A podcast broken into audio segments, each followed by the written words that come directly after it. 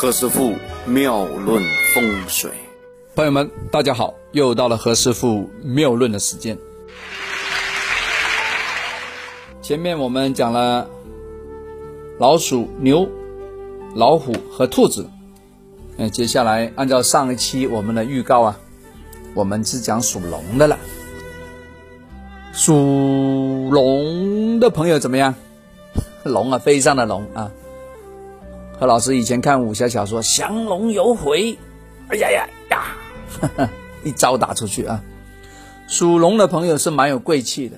属龙，哎，龙的生肖在我们十二个排列里面呢，它是没有实际上的这样一个让大家看得到的动物的生肖代表啊。这这图腾大家只是在那个图片里面看过。所以有些老外觉得很奇怪，你们中国人为什么搞这根本就没看到的东西作为你们生肖的一个 logo 呢？Nobody know，没人知道。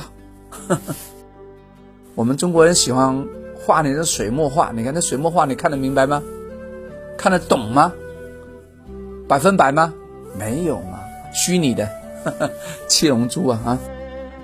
好，我们讲讲这个二零二零年这个龙啊，踏入这个鼠年呢。哎，鼠年里面跟这个龙啊，其实是合局，是吧？申子辰不是合局吗？所以属龙的朋友呢，你会继续啊，像以往一样呢，得到这个申子辰和水局的这样一个支持，名利双收啊，稳占做老大啊，做 leader。那么如果呢，你是在做一个打工的动作的话呢，那老板呢对你是欣赏的，因为合了年的干支嘛，这个是老大的老大，那挺好。那如果你是做老板的话呢，也可以碰到好的客户，碰到好的客人啊，收款也容易一些，位高权重。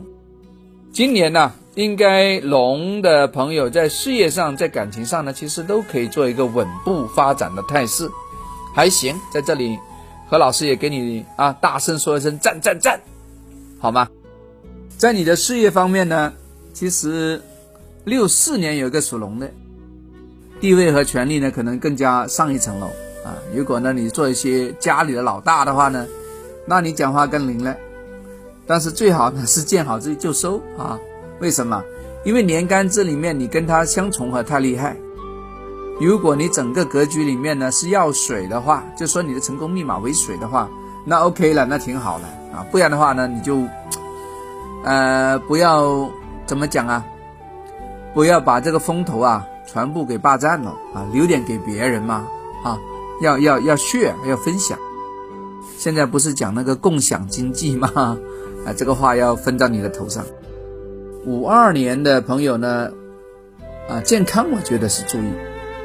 七六年的朋友呢，已经打拼了好多年了，啊，你在这年呢，你会得到呢最多贵人来撑腰，应该说路子很多。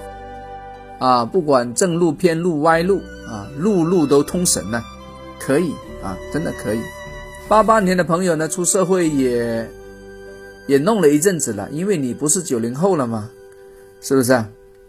可以说你的想法非常的多，因为呢，生子成合局啊，代表长辈对你的提携是作用蛮大的，好不好？你就低头干活就好了，跟着老大，他叫你干嘛你就干嘛。叫我往东，我就不往西，好吧？这是何老师给你的建议啊。感情方面，我们看看啊，龙的朋友呢，感情的方面还是蛮蛮多姿多彩的。结了婚的龙呢，可能你要将这种这种桃花转成人缘上的贵人比较好，特别是那个已婚的朋友们呢。这个不要多手多脚，不然的话呢，怎么样？呃，这边来一套，那边又来一个，节外生枝啊，是不是没事找事啊？呃，对于结婚的那个龙生肖的朋友呢，其实要把流年的桃花位啊要整一整，该咔嚓一下的就把它咔嚓一下啊。呃，如果是未婚的呢，八八年的未婚。很少吧，也有可能啊啊！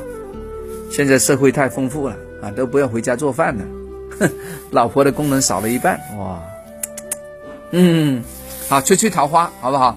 这个呢，我们另外啊，再针对个人的八字，我们在做风水的布局，我们觉得才才到位。按照生肖布局呢，还是比较弱啊。健康方面呢，今年受五大凶星的围绕呢，其实，呃，秋冬的朋友呢要注意，因为秋冬你本来要点火，今年是庚子年，这庚金融化掉了，所以咽喉鼻肺呀容易出问题。你看现在不是闹事情出来了吗？是吧？所以还是要防那个子宫啊、膀胱啊、糖尿病啊这方面的问题。如果生在那个。春天生在夏天，尤其是夏天的人呢，可能就没那么多问题。但是我觉得碰到问题的时候啊，其实不能够用八字来来细化呢，都是个缺陷，好吧？今天呢，咱们是用这个生肖来论的，其实呢还不够精细，不够精准。啊，我建议下次大家如果想了解哪一个年哪个月发生什么事情的话，还是要八字详批才行，好吗？OK，好，这次我们把属龙的朋友讲完了，呃，后边我们就讲，呃，属蛇的和属马的朋友，大家留意收听啊。如果你的亲朋好友里面有这些生肖的话，也可以把相关的节目可以传给他，好吗？OK，See you，拜拜。